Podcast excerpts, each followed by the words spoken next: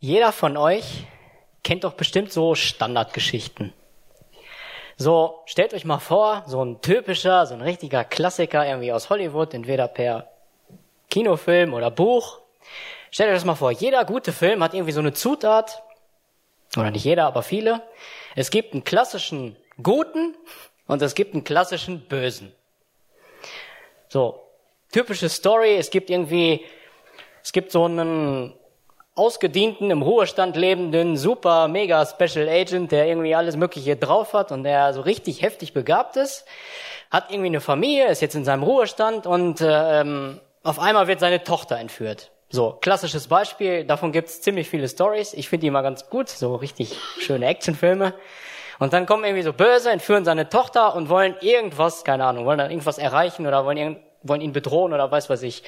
Und dann hat man so dieses typische Bild zwischen gut und böse und dann, wenn man sich in so eine Geschichte reinversetzt, dann fiebert man in so einem Film mit, ich auf jeden Fall, und denkt dann immer, ja, da sind noch, keine Ahnung, 15 Böse, mach sie fertig und dann, ja, jetzt hast du schon fünf und jetzt sind noch so viele und dann ist man halt so richtig dringend und du denkst immer, ja, mach sie platt und dann holst du deine Tochter zurück und bewahrst sie und alles wird gut.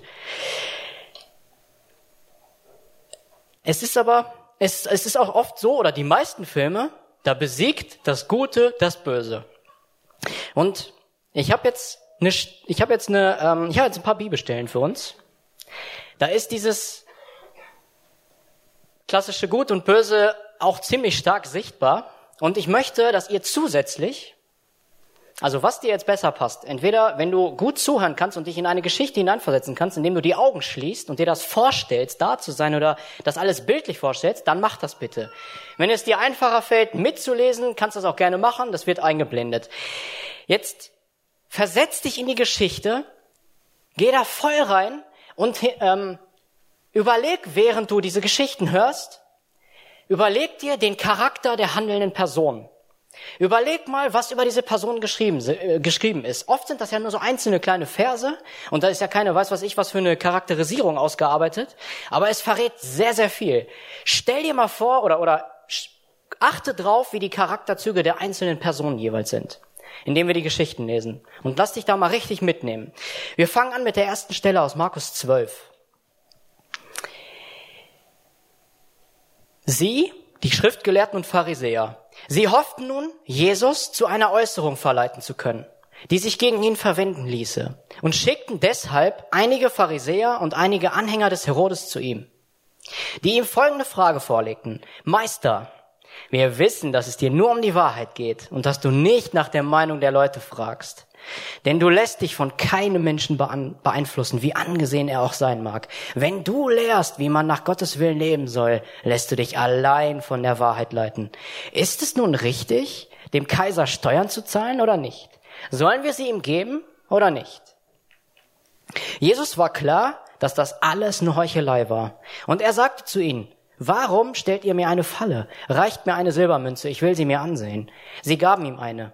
Wessen Bild und Name ist darauf? fragte er. Sie antworteten, das Bild und der Name des Kaisers. Da sagte Jesus zu ihnen, dann gebt dem Kaiser, was dem Kaiser gehört, und gebt Gott, was Gott gehört. Über diese Antwort waren sie sehr erstaunt. Diese Situation ist so ein erster Einstieg und man denkt, diese verlogenen und hinterlistigen Pharisäer und Schriftgelehrten. Wenn ich sowas lese, dann, dann, das macht mich, das macht mich richtig, richtig sauer. Ich könnte, ich, ich, also bei sowas, mit sowas komme ich ganz schlecht klar, wenn Menschen so, so richtig hinterlistig sind. So, so, die wollen einem immer einen reinwürgen und dann schmieren die noch den, den Menschen so Honig ums Maul und äh, reden die noch irgendwie was Positives zu, haben aber eine ganz andere Absicht. So richtig miese. Das Wort ist nicht jugendfrei, das lasse ich weg. Also so, mit solchen Menschen, also ich kann mit solchen Menschen nicht so gut umgehen und das ist, das ist viel schlimmer, als wenn einer sehr direkt und ehrlich und direkt dir irgendwie eine Wahrheit sagt oder sowas oder einen Kopf wirft. Wir lesen weiter. Wir nehmen die nächste Stelle aus Lukas 6. Lukas 6 ab Vers 6. An einem anderen Sabbat, als Jesus in die Synagoge ging und lehrte, war dort ein Mann, dessen rechte Hand verkrüppelt war. Die Schriftgelehrten und Pharisäer beobachteten Jesus aufmerksam. Sie wollten sehen, ob er am Sabbat heilen würde. Sie hofften nämlich, einen Vorwand zu finden, um ihn anklagen zu können. Jesus wusste, was sie dachten. Steh auf und komm nach vorne, sagt er zu dem Mann mit, dem mit der verkrüppelten Hand. Der Mann stand auf und trat vor. Nun wandte sich Jesus zu den Schriftgelehrten und Pharisäern und sagte, ich frage euch, was ist richtig? Am Sabbat Gutes zu tun oder Böses? Einem Menschen das Leben zu retten oder ihn ins Verderben zu stürzen? Er sah sie alle der Reihe nach an. Dann befahl er dem Mann, streck deine Hand aus. Der Mann tat es und seine Hand war geheilt. Und jetzt die Reaktion der Pharisäer und Schriftgelehrten. Da wurden sie von sinnloser Wut gepackt und berieten miteinander, was sie gegen Jesus unternehmen konnten. Das ist doch unfassbar, oder? Was, da, da fragt man sich manchmal, warum sind Menschen zu so etwas imstande? Ich, ich frage mich, stell dir vor, ein Pharisäer hätte eine verkrüppelte Hand, von dem der da war. Und sein ganzes Leben wäre miserabel gelaufen und wäre beeinflusst worden von seiner, von seiner, ähm, ja, von seiner Behinderung. Stell dir vor, der wäre da gewesen und Jesus hätte ihm helfen können. Wie hätte er dann reagiert? Hätte er Jesus dann verurteilt? Hätte er sich trotzdem an Normen und Formen und Regeln und Gesetze gehalten? Oder wäre es ihm dann eher um sein Leiden gegangen? Hier wird diese Person, die geheilt wird, kein Mensch, also die Bibel erwähnt sie sogar nur so ganz bisschen am Rande und schreibt auch nicht, wie es der Person dabei ging. Die Pharisäer hatten die Menschen überhaupt nicht im Blick scheinbar. Ihnen ging es nur darum, dass die Gesetze und Regeln eingehalten werden. Ihre Normen und ihre Formen, die dürfen nicht überschritten werden. Dann beobachten sie Jesus auch noch kritisch und aufmerksam und sagen äh, und gucken, ob er noch was Falsches macht. Wird er am Sabbat Menschen heilen? Ja, das ist ja auch so üblich, dass Menschen immer alle anderen heilen. Hä? Ist ja üblich. Klar, Wunder kann ja jeder tun. Das hat man wahrscheinlich damals auch zigtausendmal gesehen. Natürlich nicht, das war ironisch. Jesus ist derjenige, der Wunder getan hat. Jesus ist der, der sichtbare, sichtbare Zeichen gesetzt hat und seine Macht als, als Sohn Gottes bestätigt hat oder, oder demonstriert hat. Und die Pharisäer sehen das überhaupt nicht. Sie sehen gar nicht, dass, dass, dass etwas Unglaubliches passiert ist, etwas Sichtbares. Eine verkrüppelte Hand wird gesund. Sie sehen einfach nur ihre Regeln und ihre Normen und ihre Formen und drehen ab, rasten vollkommen aus, als Jesus ihn heilt, weil es nicht in ihre Form passt. Dann treffen sich die ganzen Schriftgelehrten, Pharisäer und so weiter vom Hohen Rat. Wir lesen weiter, Markus 14. Jesus wurde zum hohen Priester gebracht, wo auch alle führenden Priester und Ältesten und Schriftgelehrten zusammenkamen. Das heißt, die gesamte, quasi die gesamte obere Gesellschaft, also die, die Führer des Volkes, die, die Juden, also die sich quasi anmaßen irgendwie, ne, wir haben hier das Sagen, wir sind so quasi die jüdische Regierung in dem Sinne, wir sagen den Leuten, wo es lang geht. Die Leute, von denen man eigentlich eine Menge hält, die auf der Straße dann immer gegrüßt wurden und so weiter, denen, ne, denen man viel Ehre und Achtung entgegengebracht hat, die treffen sich jetzt hier und äh, beraten über Jesus. Dann ähm, rufen die Leute die ganzen, versuchen Jesus anzuklagen, holen Zeugen dazu. Zeugen, die die ganze Zeit nur am Lügen sind und irgendwelche Unwahrheiten erzählen, die sich auch noch gegenseitig widersprechen. Sie versuchen, Jesus mit aller Macht irgendeine Schuld in die Schuhe zu schieben. Und sie kriegen das quasi nicht geregelt. Dann fragt der Hohepriester Jesus, bist du der Sohn Gottes? Und Jesus sagt nur, du sagst es. Und dann lesen wir die nächsten Verse. Da zerriss der hohe Priester vor Empörung sein Gewand und rief, wozu brauchen wir noch Zeugen, die sowieso alle gelogen haben? Ihr habt die Gotteslästerung gehört. Was ist eure Meinung? Alle erklärten, er sei schuldig und müsse sterben.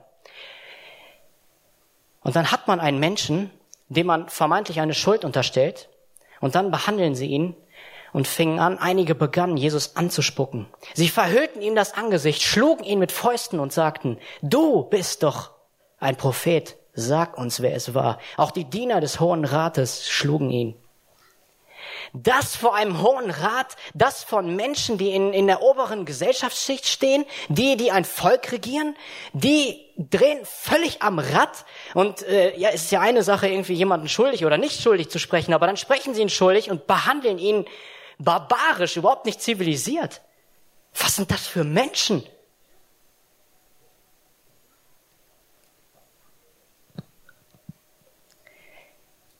Und die meisten wissen, wie die Geschichte weitergeht. Jesus wird verurteilt, Jesus wird angeklagt, Jesus wird zum Tode verurteilt, zum Tode am Kreuz. Und ich weiß nicht, ob ihr, ähm, ob ihr den Film, also viele von euch werden ihn vielleicht auch kennen, den Film Passion Christi, der vor, weiß nicht, zehn Jahren oder so im Kino war, der letzte große.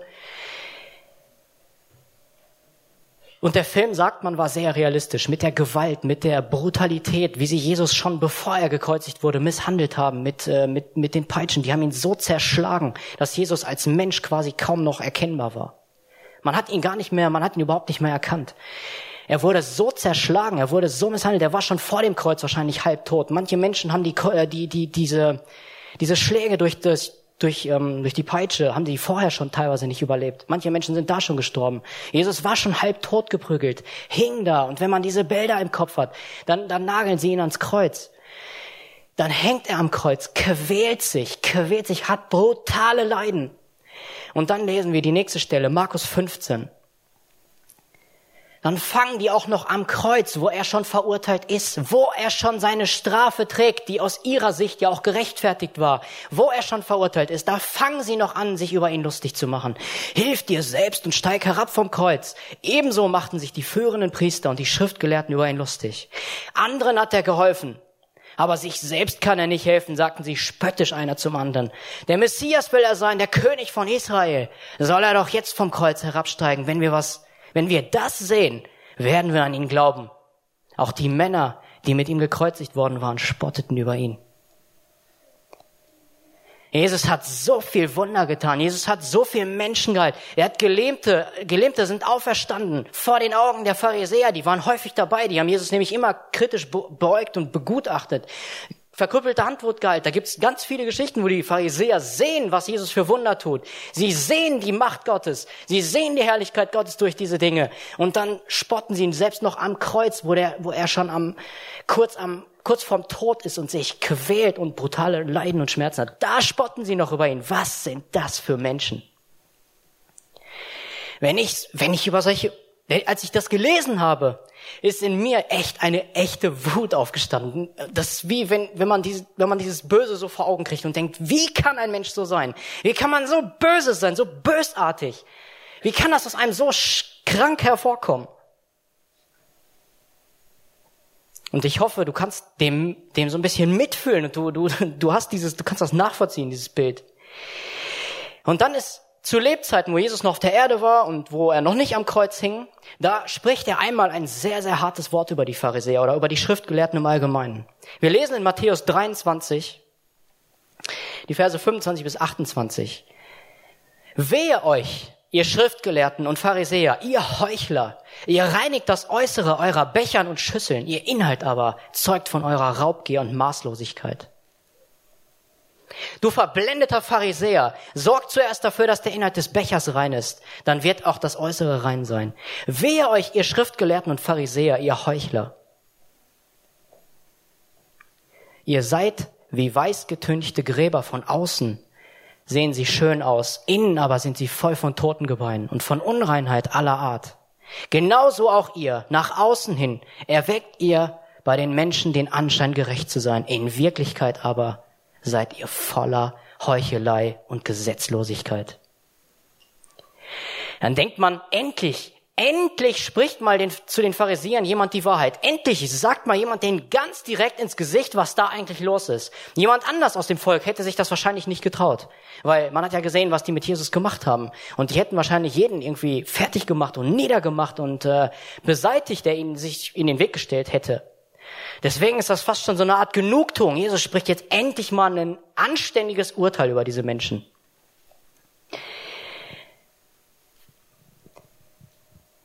Und während ich so über diese Verse gelesen habe und nachgedacht habe und über die Pharisäer mich aufgeregt habe, habe ich mich gefragt,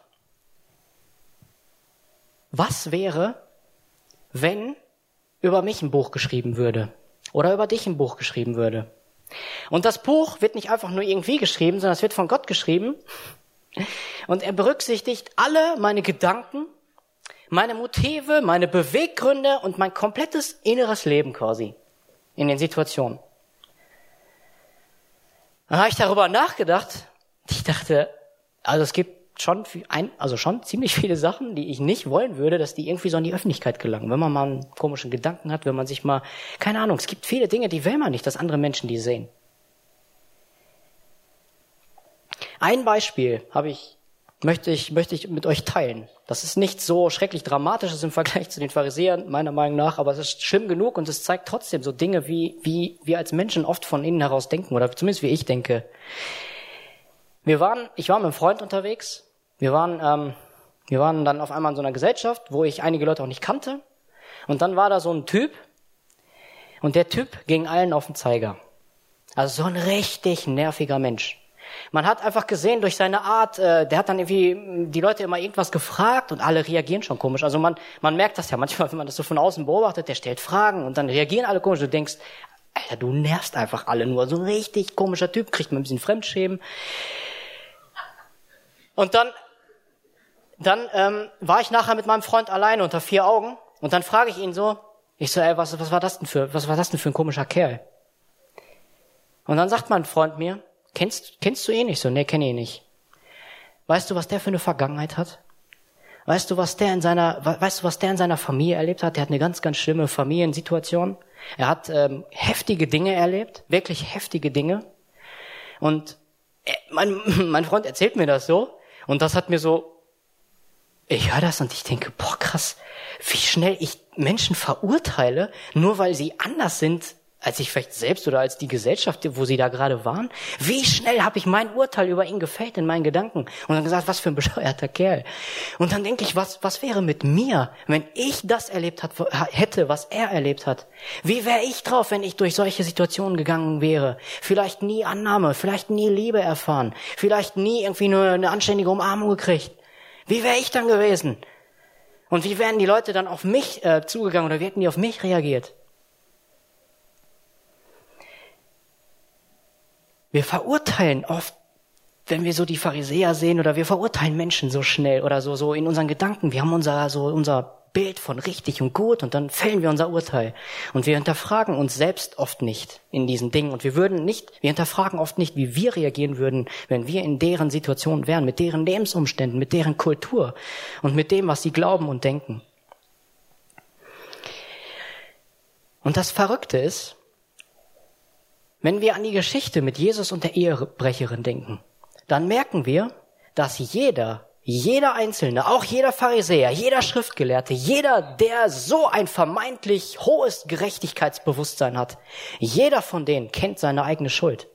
Als Jesus nämlich, als sie die Ehebrecherin steinigen wollen und dann Jesus fragen, Meister, was sollen wir tun? Dann sagt Jesus, der, der ohne Sünde ist, der komplett rein ist, der werft den ersten Stein. Und wer ist übrig geblieben? Wer stand noch da, als die äh, Ehebrecherin verurteilt werden sollte? Wer hat den Stein geworfen?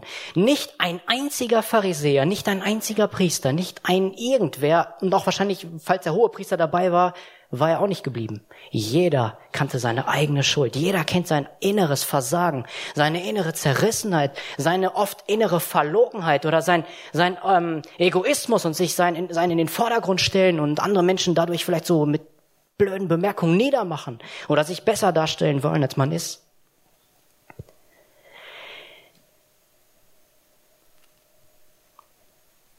Und dann kommt die krasse Wendung. Teil zwei, Mein Lieblingsteil im Prinzip. Ähm, wir lesen, ich bin auf einen Vers gestoßen. Ich bin nach Markus Evangelium, bin ich in die Apostelgeschichte gekommen und habe Apostelgeschichte vor einiger Zeit gelesen. Und wir lesen einen Vers in Apostelgeschichte 15, der hat mich umgehauen. In Apostelgeschichte 15 steht, Vers 5, doch einige, die zur Partei der Pharisäer gehörten und zum Glauben an Jesus gekommen waren, standen auf und erklärten, man muss die Nichtjuden beschneiden und dazu auffordern, das Gesetz des Mose zu befolgen. Dieser eine Satz, der hat mich so fasziniert. Die Pharisäer, und ich habe beim, beim Raussuchen der Stellen, wo man irgendwie so den Charakter der Pharisäer oder der Schriftgelehrten irgendwie so ein bisschen rauslesen kann, habe ich mich so schwer getan, weil die ganzen Evangelien sind voll davon und du denkst nur, was sind das für Typen gewesen? Und dann sind sie, nachdem Jesus gestorben ist und auferstanden ist und seine Gemeinde angefangen hat zu gründen, Apostelgeschichte 15, da ist schon viel passiert. Da ist das Christentum schon ausgebreitet, Gemeinden wurden gegründet, das Evangelium wurde schon, was weiß ich, zu den Heiden gebracht. Und dann steht auf einmal, von, den Partei, von der Partei der Pharisäer sind auch einige zum Glauben an Jesus gekommen. Und dann denke ich, was? Was haben wir für einen Gott, der, der mit solchen Menschen, die ihn so wirklich misshandelten, die ihn die ganze Zeit das Leben auf der Erde zur Hölle gemacht haben. Dieser Gott spricht Vergebung aus, nimmt sie in seine Gemeinde auf, nimmt, lässt sie als Teil des Leibes Christi werden. Sie sind Teil des Leibes Christi mit allen Verheißungen, mit der kompletten und vollständigen Vergebung, mit der Erneuerung ihres, ihres Wesens von innen heraus. Sie haben jede einzelne Verheißung, die Gott Abraham gegeben hat und die er uns als Gemeinde gibt. Jede einzelne Verheißung gilt auch für die Pharisäer. Was hat was hat Gott für eine Gnade? Was hat Gott für eine Liebe für Menschen? Jesus hing ja schon am Kreuz, wo sie ihn verspottet haben und wo er die ganzen Dinge mit denen erlebt hat. Am Kreuz hing er schon und sagt ihnen, Vater, vergib ihnen, denn sie wissen nicht, was sie tun. Und er vergibt ihnen nicht nur am Kreuz, er nimmt sie auch in seine Gemeinde auf.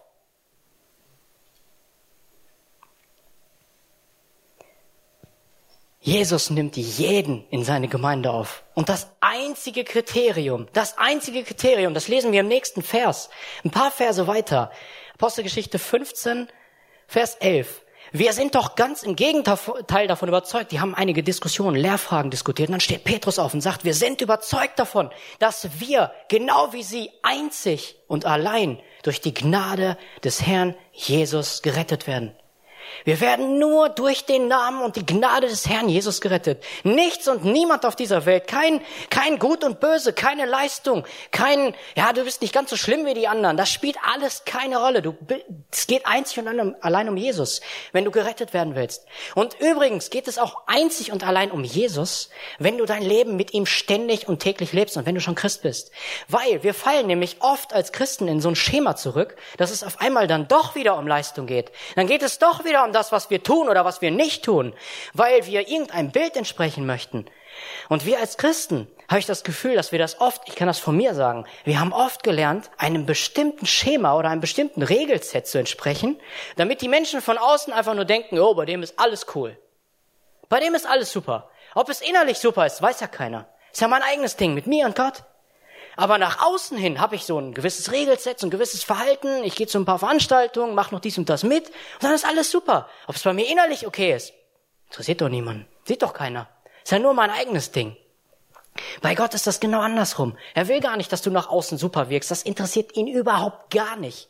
Er nimmt dich an, egal wie du wirkst. Du kannst der größte, egal was sein. Er nimmt dich an. Er nimmt dich an, wie du bist. Und er will dich verändern. Er will nicht, dass du dich selbst veränderst, dass du auf deiner eigenen Leistung äh, versuchst, Dinge zu, zu bewirken, dass du versuchst, aus irgendwelchen Süchten frei zu werden, dass du versuchst, aus irgendwelchen Bindungen rauszukommen. Versuch es gar nicht alleine. Du wirst es eh nicht schaffen. Du wirst eine Fassade drum bauen. Du wirst innerlich kaputt bleiben, wie die Pharisäer kaputt waren. Du wirst tot sein. Du wirst ein Grab sein, aber außen schön angestrichen. Probier es nicht alleine. Jesus sagt, hey, beruf dich auf meinen Namen. Meine Gnade rettet dich. Und meine Gnade wird dir auch die Kraft geben, Dinge aufzuräumen. Meine Gnade wird dich von Bindungen befreien. Meine Gnade holt dich raus. Und weißt du, was das Krasse ist? Von außen ist es nicht bewertbar. Man weiß nicht, weißt du, das Ding, man sieht ja nur irgendetwas von außen so, so, keine Ahnung, irgendeine Wirkung. Ob das ein Werk aus Leistung ist, aus Selbstgerechtigkeit oder ein Werk aus Gnade, das kannst du von außen nicht erkennen. Vielleicht kannst du es an Früchten erkennen, an, an langfristigen Wirkungen oder keine Ahnung. Aber erstmal ist es von außen nicht erkennbar. Es ist ein eigenes Ding zwischen dir und Gott. Und Gott möchte dir die Gnade geben. Und, der, und wenn du angegriffen wirst, wenn, wenn Satan versucht uns immer wieder Gedanken in den Raum zu werfen, dass wir nicht gut sind oder dass wir das jetzt verbockt haben oder dass wir nicht würdig sind, hier auf der Bühne zu stehen oder irgendeinen Dienst zu machen oder irgendeinem Menschen von Jesus zu erzählen oder für einen Menschen zu beten. Dein Gebet wird eh nicht gehört. Was willst du schon? Was willst du? Komm, hast doch gerade eben gerade wieder versagt. Hast doch gerade wieder gesündigt, du kennst deine eigene Zerrissenheit. Was willst du beten für jemanden? Krieg doch erstmal dein eigenes Leben im Griff. Das ist Satan. Jesus sagt, mein lieber Sohn und meine liebe Tochter, du wirst angenommen, egal von, mach das unabhängig von dem, was du tust oder nicht tust. Mein Name, mein Werk am Kreuz nimmt dich an. Ich überschütte dich mit meiner Gnade. Ich überschütte dich mit meiner Liebe und ich will dir helfen. Ich werde dir helfen, jeden Tag, jede Minute deines Lebens zu leben. Und je schwächer du dich fühlst, erinnere dich an die Worte von Jesus oder von Christus zu Paulus. Je schwächer, sagte er, je schwächer du dich fühlst, desto stärker oder größer wird meine Gnade in dir. Je, je schwächer wir uns innerlich fühlen, desto größer ist die Gnaden, Gnadengabe Christi und seine Wirkung und seine Kraft wird mehr zum Vorschein kommen. Was ist das für eine Botschaft? Und wenn wir dann über Belohnung im Reich Christi nachdenken, hier in der Gesellschaft ist das immer Leistung, Verdienst. Ja, in der Schule ist es irgendwie Leistung, Note, Leistung, Note. Dann kommst du irgendwie ins, in, ins Berufsleben, da ist es dann, äh, du, du leistest und dann hast du einen Verdienst, ein Gehalt. Alles ist auf Leistung basiert. Bei Christus ist das so, deine eigene Leistung kannst du in die Tonne kloppen, da, da, da hast du keine Chance mit. Dann gibt er dir deine, seine Gnade, macht dich zu einem neuen Menschen. Und dann lebst du aus seiner Gnade und für die Gnade, die du in dir wirksam werden lässt, belohnt er dich auch noch. Aber auf eigene Werke und auf eigene Leistung kannst du keinen Cent setzen. Keinen einzigen. Das hat bei Christus keinen Wert. Bei Menschen kommen wir, kommen wir super durch in der Gemeinde, gucken uns vielleicht alle toll an und sagen, hey, cool, toller Mensch. Spielt bei Gott keine Rolle wenn du nicht aus seiner Gnade lebst und aus seiner Kraft. Und seine Gnade und Kraft wird dich lösen aus Fesseln. Seine Gnade und seine Kraft wird dich lösen aus jeglicher Bindung, aus jeglicher Sucht, wo du niemals dachtest, dass du frei werden kannst. Wenn du dich 100% auf Jesus verlässt, wird er dich freisetzen, Stück für Stück. Und weißt du, was das Geniale ist? Wir springen noch mal einen Vers zurück. Apostelgeschichte 5, 15, Vers 5. Die Pharisäer, werden in dem Wort Gottes als Teil des Leibes Christi bezeichnet, als Teil der Gemeinde. Und die Pharisäer, wenn ihr das ganze Kapitel 15 lest, kann ich euch nur empfehlen, die Pharisäer sagen immer noch, die müssen sich beschneiden lassen. Die Leute müssen sich beschneiden lassen und dann das Gesetz von Mose halten, weil sie das immer so gelernt haben. Sie sind so an ihr altes Leben gebunden. Sie kommen nicht raus und sie können sich nicht nur auf die Gnade von Christus berufen. Sie kommen damit nicht klar. Sie fallen immer zurück in ihr altes Schema. Weißt du, oft entscheiden wir uns für Christus und dann ähm, denken, also manchmal wird das so vermittelt, dann ist alles Friede, Freude, Eierkuchen. Ja, für ein paar Tage, für ein paar Wochen, vielleicht ein paar Monate. Und irgendwann kommt wieder so dieses alte Schema. Dieses alte Leben, dieser ah, alte Gedanken, alte Gewohnheiten, alte Muster, Lass dir heute gesagt sein, Jesus verurteilt dich nicht. Jesus möchte dich mit seiner Gnade überschütten. Und wenn Dinge wieder aus deinem alten Leben hervorkommen, dann zeigt Jesus dir die Dinge, damit du frei werden kannst, damit du für diese Dinge die Gnade von Christus empfangen kannst, Vergebung empfangen kannst und dass du frei werden kannst, vollkommen und gelöst mit ihm leben kannst. Satan versucht dich mit den alten Dingen runterzudrücken, runterzudrücken und dir jedes Mal zu sagen, dass du einfach nichts wert bist, dass du ein Versager bist und dass du mit irgendwelchen Geistesgaben und weiß der Geier irgendein Hilfe, Gebet oder dass du gar nichts erwarten kannst. Wenn du dich auf Christus berufst, darfst du alles erwarten. Dann wird er dich innerlich von innen heraus verändern. Dann wird er dich und mich, er wird uns verändern. Er wird uns freisetzen. Er wird uns seine Gnade jeden Tag neu geben. Seine Gnade hört niemals auf. Seine Gnade wird kein Ende haben. Wir können auch immer wieder in unsere alten Muster reinfallen.